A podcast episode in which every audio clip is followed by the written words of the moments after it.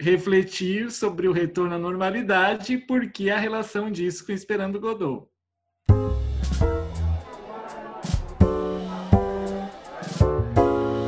Barraco Filosófico.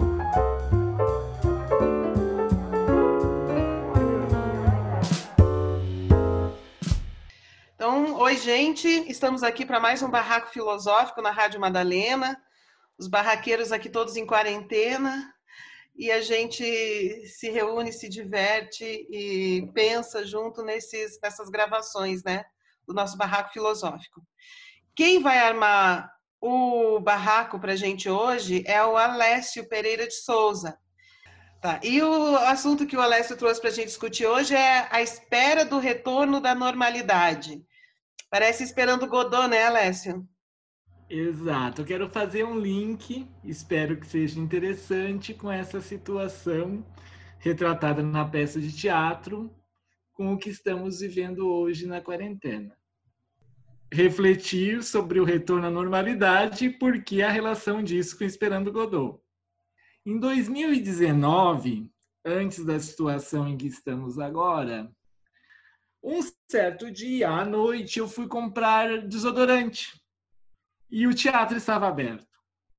Aí eu entrei e fazia coisa de dois ou cinco minutos que estava começando uma peça de teatro que é uma montagem gaúcha de pequeno trabalho para velhos palhaços. Eu achei muito interessante, comecei a ver a peça, e aí fica muito claro, desde o início, a seguinte situação: são três palhaços desempregados, um estereótipo do fracasso na vida numa fila para emprego. Esse pequeno trabalho, aqui no Rio Grande do Sul, a gente chama de bico ou biscate. Eu não sei como é em São Paulo. Freelan. São freelance. É. Bico também funciona aqui. Então, esses três palhaços, esses três velhos palhaços, eles estão se candidatando, né? eles estão interagindo numa situação em que eles estão na iminência de se apresentar para um emprego, para uma vaga de emprego. Então, eles estão numa situação de disputa por essa vaga de emprego e esperando a pessoa que virá lhes atender, lhes receber para que eles se inscrevam na vaga que está aberta. Ocorre que a peça é tão interessante que você, a plateia se dá conta desde o início que não vai abrir a porta para, para o emprego que está sendo oferecido. E o tempo passa, chega o horário, já não sabe mais qual é o horário marcado para eles estarem ali, a percepção de tempo muda, a pessoa não vem. Essa peça me lembrou Esperando Godot. E aí, a peça me fez ver a realidade que nós estamos presenciando hoje. E a gente vai fazer um debate, um debate estéreo, se ficar discutindo quem é Godot. Não interessa quem é Godot. O que interessa é a espera enquanto definidora de uma dimensão do que somos enquanto seres humanos a, espera de algo que virá como definidora daquilo que nós somos.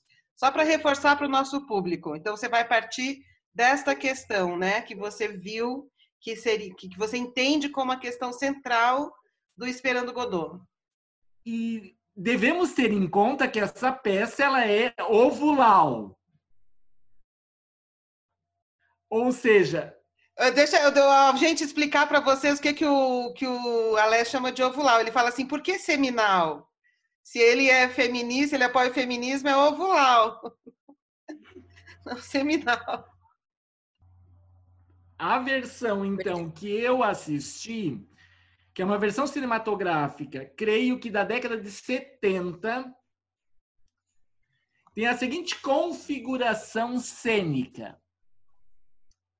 O cenário é um campo aberto, sem portas, sem janelas, é algo aberto.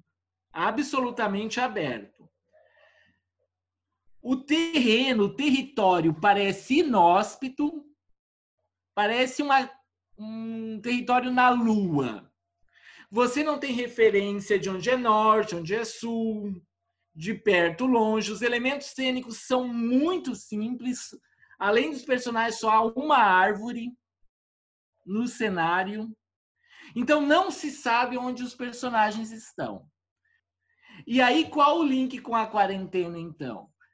A quarentena, a pandemia, nos devolve para esse, para esse ambiente íntimo, privado e tão desconhecido por nós, que é a nossa residência. Na quarentena, nós somos devolvidos para um lugar que julgamos conhecer, mas que na verdade é estranho a nós, que é o nosso ambiente doméstico. Um segundo aspecto de interface bem interessante é o seguinte: eu falei para vocês que o cenário é aberto, sem paredes. Todavia, a sensação que a peça transmite é claustrofóbica. Os personagens parecem presos àquela situação ali. São dois atos, os dois atos cênicos, o ato 1 um e o ato 2, se desenvolve de tal modo que parece ser um dia e o outro dia, porque no final de cada ato há uma noite que se estende sobre os personagens. Então a ideia seriam de dois dias. Mas isso também é discutível. E o ato 2 não muda nada em termos de estrutura com a narrativa do ato 1. Um. Na verdade, nada acontece em Esperando Godot. O ato 2 é uma tautologia do ato 1. Um. E aí a nossa reflexão com a quarentena. A quarentena nos coloca num cotidiano tautológico, no sentido bem básico da expressão, repetitivo. O, o ato 2 repete o nada que aconteceu do ato 1. Um que é a, a, nossa pobreza do cotidiano e a vacuidade da existência humana também, que a gente verifica na vida, na cotidianidade contemporânea do, do sistema do capital, da vida de classe média, do foco nas relações de consumo. Então, Esperando Godot é também uma reflexão muito interessante sobre a condição existencial do ser humano. Aqui em casa, de vez em quando, alguém comenta, né? Ah, quando é que a gente vai voltar, poder fazer as coisas, a voltar ao normal, né? Sair, fazer os cursos, encontrar os amigos, trabalhar fora de casa, né? E, e o que você está dizendo é que se o, se o Godot nunca vem, essa, essa normalidade também nunca virá. Porque quando dizemos que esperamos a, a normalidade, na verdade, nós não sabemos o que estamos esperando. Porque, ao mesmo tempo que esperamos a normalidade, nós também esperamos outra coisa, que não sabemos o que será. O verbo esperar, não como quem espera, espera o quê? Sim como, como esperar sendo aquele enrodo, aquele enredo em que nos enredamos no cotidiano. E ao final do ato 1 e do ato 2 vem o menino amando de Godot. Então, o enviado de Godot, ele vem e diz o seguinte: Godot manda avisar que não vem hoje. Então, o coronavírus manda avisar que não vai embora hoje. Então, todo aquele papo de positividade tóxica, que diz assim: quando tudo acabar, vamos dar abraços e beijos. Antes de tudo começar, nós não dávamos abraços e beijos porque a gente estava presos a telas bidimensionais de touchscreen, de sensíveis ao toque. Você encontrava com alguém, a pessoa ficava olhando para o celular porque não tinha assunto para interagir com você. Então, parece que a pandemia nos desperta também para a nossa dimensão humana. Mas ele falou várias coisas e eu não consegui conectar com o resumo da história da, da peça. Então eu queria, ah, tipo, tá. uma, um resuminho mesmo do que, que... Tá. Uh, esperando Godot, uma peça em dois atos, em que interagem dois personagens, Vladimir e Estragon, dois personagens que tão semelhantes entre si, você pode entrar numa loucura de que na verdade é um diálogo disfarçado. Vladimir tem a tendência de estar em pé, Estragon tem a tendência de estar sentado. Vladimir é mais questionador e olha mais para o horizonte, e é Vladimir que no ato 1 e no ato 2 recebe o menino no final da peça. No meio de cada ato aparecem dois personagens, um senhor muito rico, um que parece ser o seu escravo. No segundo ato, esse senhor rico volta a aparecer, uma pequena nuance de que ele está cego. Nada acontece na peça, a peça começa com a primeira fala de Stragon, Nothing to be done. Seria, numa tradução livre, não há nada a fazer. Stragon começa a peça tentando tirar o sapato, que está muito apertado. É uma bota, na verdade. Ele força, tenta tirar a bota, não consegue, desiste e diz a frase inicial da peça, a partir da qual se desenvolve o, o diálogo, não é propriamente um enredo. Nothing to be done, nada a fazer. E o segundo ato, com, o encerramento da peça, então, eles não encontram Godot e combinam de no dia seguinte voltar a estar ali naquele lugar novamente à espera de que Godot venha. Explica-se quem que é o Godot, o que, que ele faz, por que, que eles estão esperando? A peça é de uma pobreza enorme no que toca a dizer onde eles estão, de onde eles vêm, qual a origem deles, quem são eles, afinal de contas, e quem é Godot. A peça não explica absolutamente nada. Os elementos cênicos são extremamente simples. A ideia do Beckett é deixar a peça totalmente no ar. Então você não sabe quem é o Vladimir, quem é o Estragon, o que que eles querem, para onde eles vão, da onde eles vêm. Não sabe quem é o Godot, não sabe quem são o Luke, quem é o Pozo, não sabe, não que, sabe que tempo passou. A peça é escrita em 1948 em Paris, após o fim da Segunda Guerra Mundial, quando Paris foi ocupada pelos nazistas. A normalidade que cujo retorno aguardamos, seria esse Godot nos tempos de pandemia.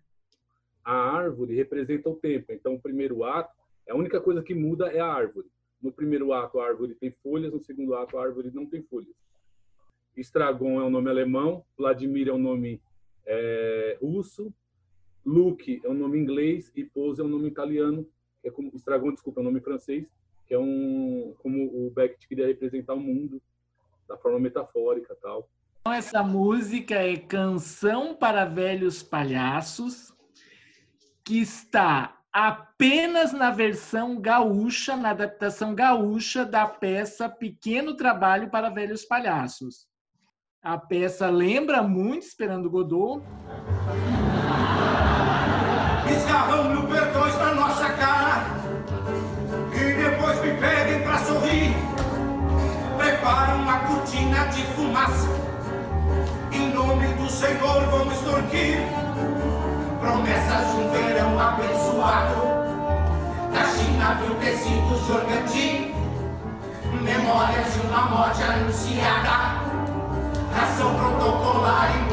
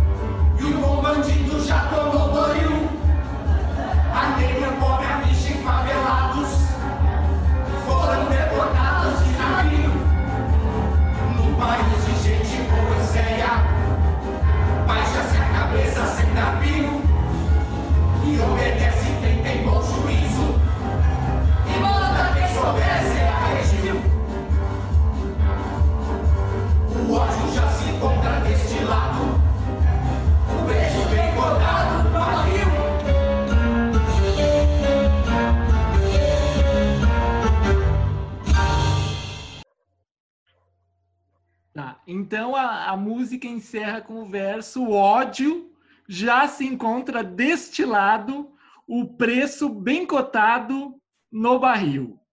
A situação claustrofóbica que vivemos não decorre tanto da pandemia, mas também da conjugação do momento pandêmico com essa catástrofe que se abate sobre o céu do Brasil, que é a noite da ditadura, que volta agora na face de um fascista cujo projeto é não governar. Primeiro, quando você fala em claustrofobia, é, vem muito, faz essa relação do Godot com a pandemia, ela traz muito esse nosso mundo, esse eu interior, né? Até o ego, superego, essa nossa terra interior que a gente está agora na pandemia e em conviver com nós mesmos, né? A árvore ali sempre para me induzir assim, ela tá ali como um presente, tipo, você pode se enforcar. Ela tá sempre ali chamando de repente esse suicídio. Né? Mais ou menos uma semana eu me dei conta da dissonância cognitiva presente na expressão novo normal. Porque normal é velho. Então não existe novo normal. Se é normal, não é novo. E se é novo, não é normal. Então, quando a gente fala que está esperando um novo normal, a gente está uh, ah, imediatamente esperando algo que não existe.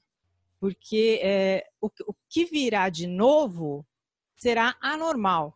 Caiu essa ficha para mim de que ninguém sabe o que está esperando, porque a gente define de uma maneira impossível, uma coisa que não existe. Eu Essa acho que o paradoxo é interno à própria normalidade em si. A normalidade ela é autoimplosiva. No seguinte sentido, que normal nos referimos quando queremos o normal? Veja bem, a volta do normal será o retorno dos engarrafamentos na hora da Ave Maria, às seis da tarde? Quando para se deslocar ao serviço você tem que ficar duas horas no trânsito? Ou o normal é uma catástrofe, é um beco sem saída, é algo altamente destrutivo e ele não é ecologicamente sustentável, para falar em termos técnicos. Porque o padrão de consumo da classe média ocidental, europeia, estendido para um determinado setor da classe média em América Latina, no terceiro mundo e nos Estados Unidos, é um padrão de consumo que implica a destruição do planeta, caso seja universalizado. É um artigo uh, feito por três autores da USP, uh, um deles é a Vivian Blaso, que já conversou com a gente no Escoba Progressista, sobre dados de consumo atuais durante e pós-pandemia no mundo. O consumo caiu. Caiu e, e, se reconfigurou. E se a gente pensar dialeticamente, é, o novo sempre vai superar o velho, né? Então, é, o que a gente tem agora é uma situação nova e a gente não vai voltar para o passado a tendência do ser humano é de conservar os seus valores passados, que é aquilo que ele tem de base de referência, né? Daí o conservadorismo, da extrema-direita, etc. e tal. Mas se você está numa nova sociedade, numa nova situação, como é que você vai conservar esses valores? Como é essas situações limites, né, que a gente às vezes se, se vê colocado, principalmente é, num coletivo, assim, no sentido de que a sociedade inteira está passando por um momento é, drástico, todo mundo junto, como isso coloca a gente em, em conflito com a nossa própria noção de humanidade, né? Eu acho que esse é um ponto que faz a gente questionar a nossa natureza, né? A nossa natureza social. Que, que é um pouco daquela música do Raul Seixas, né? O dia em que a Terra parou. Quando as pessoas suspendem as suas atividades para ficar em casa, a gente sente brus bruscamente a ausência que essas atividades ocasionam né? na, no cotidiano da sociedade. Porque se uma pessoa não vai estar lá, não tem por que a outra estar também.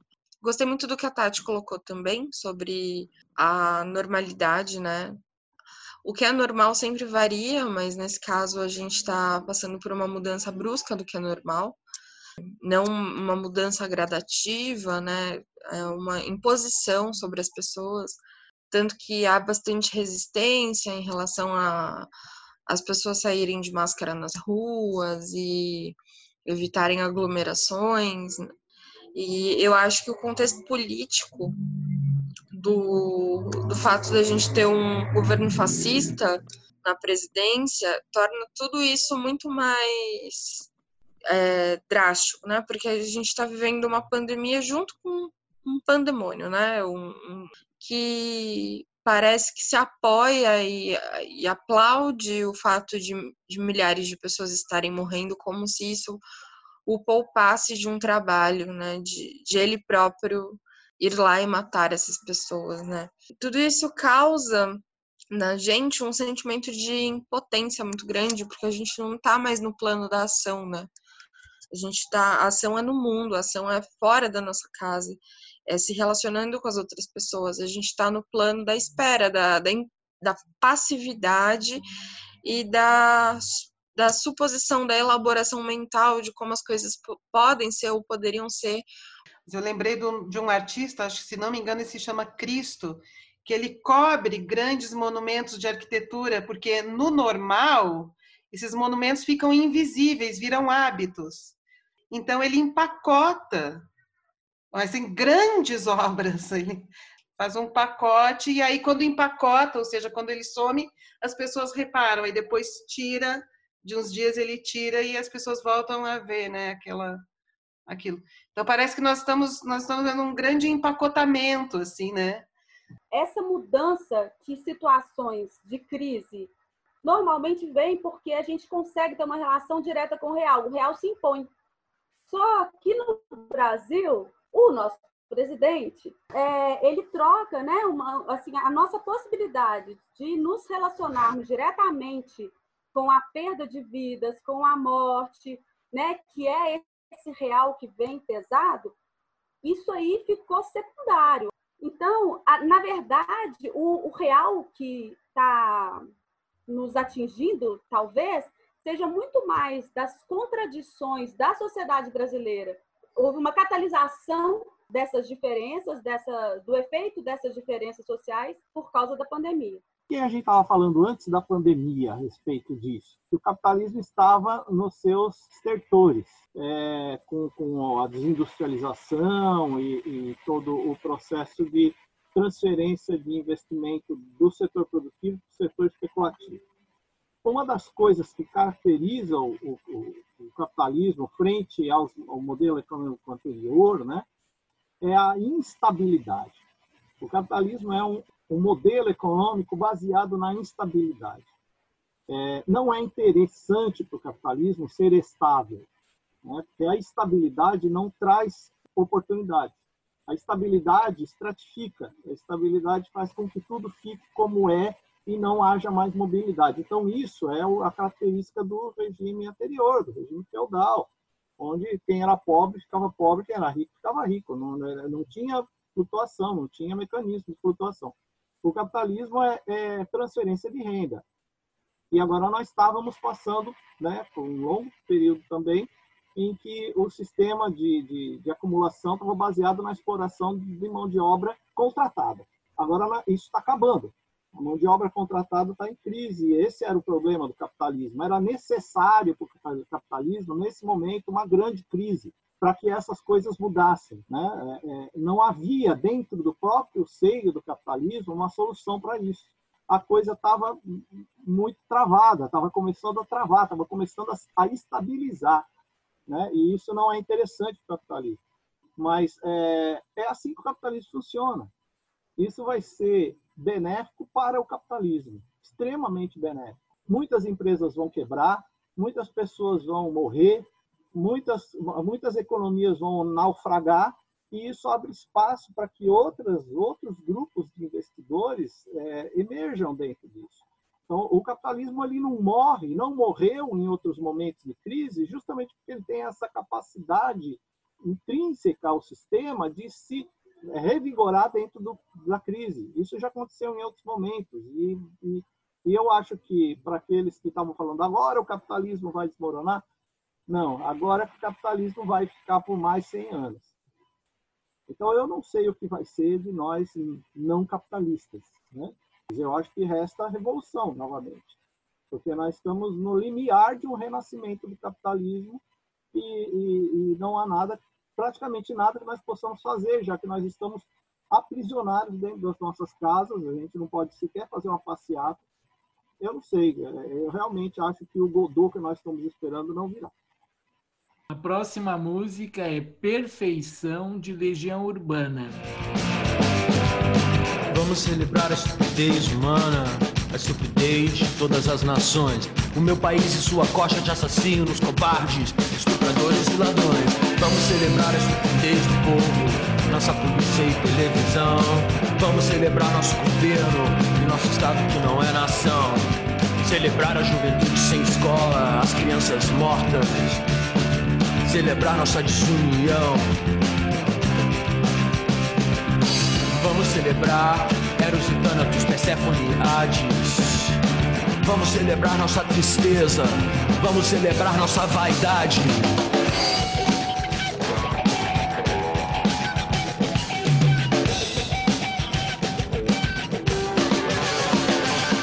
Vamos comemorar como idiotas a cada fevereiro e feriado todos os mortos nas estradas, os mortos por falta de hospitais.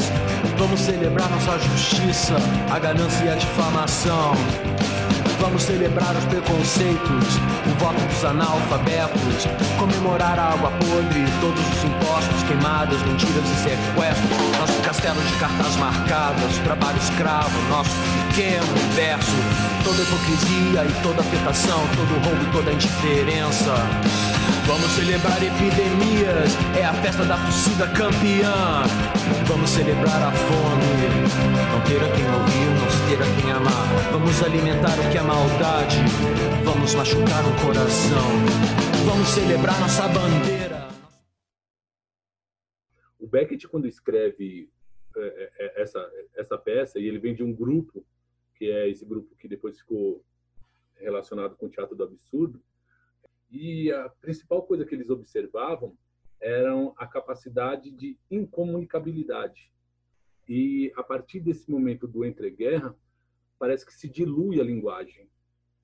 O, essa semana, o presidente da OMS fez uma, uma fala chorando, onde ele fala que é muito difícil entender como as pessoas, nesse momento, ainda assim não conseguem se unir em prol de um bem maior que é a própria humanidade, a própria sobrevivência, a própria existência.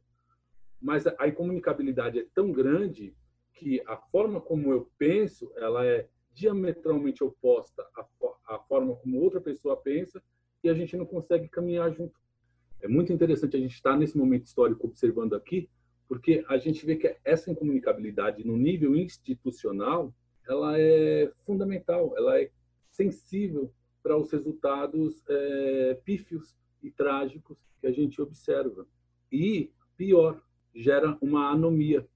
Ou seja, as pessoas não acreditam que o Estado tem capacidade de combater a crise, que é o que acontece no, no Godot. Tanto o Estragon quanto o Vladimir, eles não acreditam que o Godot vai vir. Eles sabem que o Godot não vai vir. Isso está subentendido no texto. Entretanto, eles ficam discutindo: ou a gente vai viver esperando o Godot, ou a gente se mata, ou a gente se acaba, ou a gente se destrói no galho dessa árvore, porque a gente não tem outra opção. É só duas opções: é morrer ou aceitar. Então você está dizendo, resumindo o que você falou, você diz assim: então enquanto nós fazemos o barraco, nós estamos esperando o Godot, que não virá. Hoje o barraco é a nossa árvore, é o nosso sapato, como, como começa a peça, é o nosso sapato. É o Luke e o pouso sendo arrastado pela corda a gente está aqui derrubando mais uma folha da nossa árvore. Eu acho que essa metáfora, né, que a peça usa, ela é muito maior do que a gente pensar numa quarentena. Eu acho que ela fala sobre a vida de maneira geral, né? A gente está aqui no fundo, todo mundo esperando até o dia que a gente vai morrer. Quando a gente fala de normal, a gente também tem que trazer essa questão. Normal para quem, né? Quarentena nunca existiu sem, é, não existe quarentena sem renda básica para todo mundo. Isso é lenda. Então, a quarentena, ainda assim, todo esse aspecto é, que a gente está trazendo, ela ainda é uma coisa muito restrita à classe média, sabe? Bairros privilegiados. A, a periferia, a população pobre nunca parou de trabalhar e nunca saiu do normal, tá pegando transporte público lotado e a única diferença é que tá usando máscara e tá usando álcool em gel, basicamente isso, né? Então, a gente também tem que trazer essa questão do quanto que é, esse medo, né, ele aparentemente ficou um pouco mais é, veio à tona, né, com tudo isso. E o que eu tenho refletido muito, eu lembrei muito esses dias, a Tati estava falando, inclusive, da, de um vídeo que a gente gravou no começo da quarentena, que eu tava mega iludida, assim, eu, eu vi o vídeo e falei, gente, eu tava muito iludida, assim, eu acho que eu tava sob efeito de droga, de achar que o capitalismo realmente ia acabar, assim, de, tipo, ter esperança de que a pandemia ia fazer as pessoas questionarem não sei o quê. Mas aí depois eu olhei para isso com um pouquinho mais de reflexão é, e cuidado e cheguei à conclusão de que eu acho, assim, e aqui arriscando muito uma opinião, que, a, que, o capitalismo não vai morrer depois da pandemia, de fato. A gente não vai ter o fim do capitalismo, a gente não vai ter uma revolução. E eu acho que está na hora da gente parar de acreditar que a gente vai ter uma revolução de uma maneira tão inocente assim. Uma revolução não nasce do dia para a noite. A revolução, ela tem um processo histórico, um processo que leva e demanda tempo. Eu estava falando esses dias que se eu investisse em ação, eu ia investir em ação de empresa de evento, porque eu acho que no momento em que pode ser que demore 5, 10 anos para a gente achar uma vacina, mas a gente vai achar em algum momento uma vacina. E quando isso acontecer, as pessoas vão se enlouquecer para fazer aglomeração. Então, esse vai ser o momento que eu acho que a gente pode vir a ter uma, uma união mais efetiva. Enquanto isso, eu acho que a gente está no começo de um processo de transição, né? Acho que a gente está vivendo um processo de transição, seja para um novo tipo de capitalismo, seja para o fim do capitalismo, seja para as duas coisas, porque não as, novas, as duas coisas, né? A proposta de um novo capitalismo, ao mesmo tempo que a gente tem a derrocada do mesmo. Então, é a primeira coisa que os dois ministros da saúde que a gente teve, o Mandetta principalmente, que iniciou no governo Bolsonaro contra o SUS, saiu de lá a favor do SUS e o outro cara lá que tinha aquela cara de morto, que eu esqueci o nome, também saiu a favor do SUS, então a gente teve uma, uma mudança muito grande. É, e o quanto que renda básica universal era um negócio que as pessoas, é, se perguntassem, falassem isso há dois anos atrás, a maioria das pessoas falava, meu, você tá louco, renda básica universal nunca vai acontecer, isso é coisa de comunista. E hoje é uma realidade, por mais que seja temporário por três meses, é uma tentativa, né? E Suplicy tá lá, ó, feliz da vida. E algumas cidades já adotaram. No Rio de Janeiro tem uma cidade que já adotou a renda básica universal para todos os cidadãos. Você lembra o nome da cidade, Tatiana, que a gente falou no Escova? Cidade de Maricá. Independente da pandemia, tá? Então, eu queria dedicar esse barraco para minha tia Catarina Barbosa, enterrada hoje, vítima da Covid, junto com os outros 70 mil pessoas que estão passando por isso nesse desgoverno, nesse descuido, nesse descaso, e pedir licença ao povo preto, porque ontem eu estava ouvindo a Elisa Lucinda, enquanto a gente estava vivendo esse drama familiar, e ela tem um poema que é o Poema do Semelhante. Eu não vou ler inteiro por conta de tempo, mas tem um momento que o que ela diz me representa, porque ela vai falar e esse Deus soprador de karmas deu de me fazer parecida, parecida, santa, puta, criança, deu de me fazer diferente, para que eu provasse da alegria de ser igual a toda a gente. E aí ela vai continuar falando do coletivo. Então, essa necropolítica, esse desgoverno, dure o tempo que durar, eles não vão vencer os nossos sonhos. Essa é uma questão que eu tenho muito forte dentro de mim. E seja a minha tia Catarina ou as outras 70 mil pessoas e as famílias com quem eu me solidarizo hoje por conta das mortes de Covid, eu queria deixar aqui uma palavra de esperança e de luta. E nós vamos continuar resistindo. Um beijo grande. Muito obrigada por trazer essa, essa, essa emoção, essa energia para o nosso barraco hoje, tá? O futuro não precisa ser um futuro pré-pandemia que, sei lá, os teus planos individuais de sucesso. Não. Talvez o que motive a juventude hoje é isso que você acabou de falar, né, Carla? É o envolvimento com a militância. Talvez seja isso que dê a alegria de vida dessa juventude que está aí é, que, que vai ter que preparar esse futuro, né? Esse futuro incerto. Eu queria ler um poema meu que eu escrevi no início da quarentena, depois da morte. Depois da morte, teu filho não lhe trará mais sorte, nem para a humanidade haverá um norte. Não haverá talvez nem si, nem porquês, nem revés. Não haverá amor, porém dor para quem não for, essa sim haverá. E qual o seu legado para depois da morte? Serão os maus dizeres de ódio ao infeliz que não é forte porque não pode? Não tem feijão no prato, nem sabonete na mão, tampouco fino trato, e assim segue sem opção? Legado de quem teve berço e pode dar esse berço aos seus? Legado de herança a quem não vê desesperança de parte da sociedade sem humanidade? Para depois da morte não se dá jeito, nem com luta e peito. E eu trago aí a, expressões do senso comum, que são o que não mata engorda, matou foi pouco, é, a diferença entre o veneno e o remédio é a dose. Então, é assim, a, essa pandemia matou foi pouco, no seguinte sentido, o strike que ela dá na sociedade, embora seja extremamente dolorido para nós como indivíduos, ainda é muito pouco para abalar as estruturas do capitalismo. É, se a gente começar a refletir essa coisa que a, a Paula traz, ah, no começo eu estava otimista, agora eu já não estou tanto. Acho que faz parte desse processo e para a gente poder pensar em ser protagonista. Mesmo aqui nessa nossa árvore, é, no barraco, a gente não pode, de repente, parecer que estamos esperando o Godot, mas se a gente conseguir trazer e fazer essa reflexão do protagonismo, como que a gente realmente pode partir para uma uma prática, né? O que a gente vai fazer disso com todas essas reflexões? Não esperar mais. Eu tinha a seguinte percepção que eu vou colocar para vocês agora e que ela se mostrou equivocada, de que nós havíamos evoluído no sentido de que na Idade Média a peste chegava, as pessoas morriam e não sabiam por que morriam.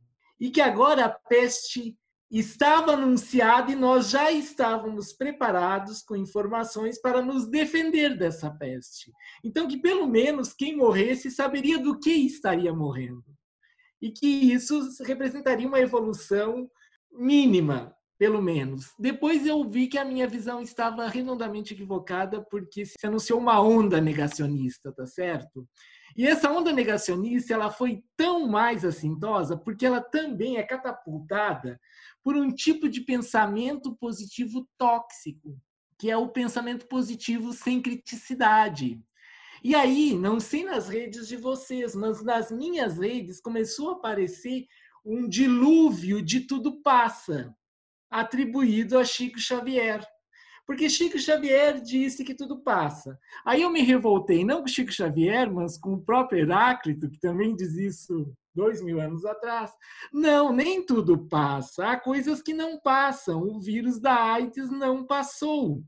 A pandemia vem esconder no seu subterrâneo outras pandemias. É ilusório, principalmente vindo da esquerda, imaginar que um vírus fará o que a esquerda não fez quando ela abdicou da luta armada. E o atual momento que se instala quando eu li um manifesto no Le Monde assinado por Juliette Binoche, Madonna e mais 200 artistas e cientistas, que é um manifesto que expressava aquilo que em mim estava latente, cujo título é Não ao retorno da normalidade. Em que eles, em que os signatários do manifesto no Le Monde de Paris expressam a ideia de que estamos num ponto de ruptura, porque a normalidade é insustentável. A ruptura é sistêmica. Com todos os problemas que esse manifesto nos incita a refletir, de qualquer forma, ele é provocador e interessante. Não sabemos qual é a sociedade que virá, mas é certo que a sociedade que temos não nos interessa. Então tá, é, muito obrigada, Alessio, obrigada a todos os barraqueiros e até a próxima semana. Um beijo, então, lindo, gente. Lindo, adorei, Até domingo adorei. que vem. Até domingo que vem. Até domingo.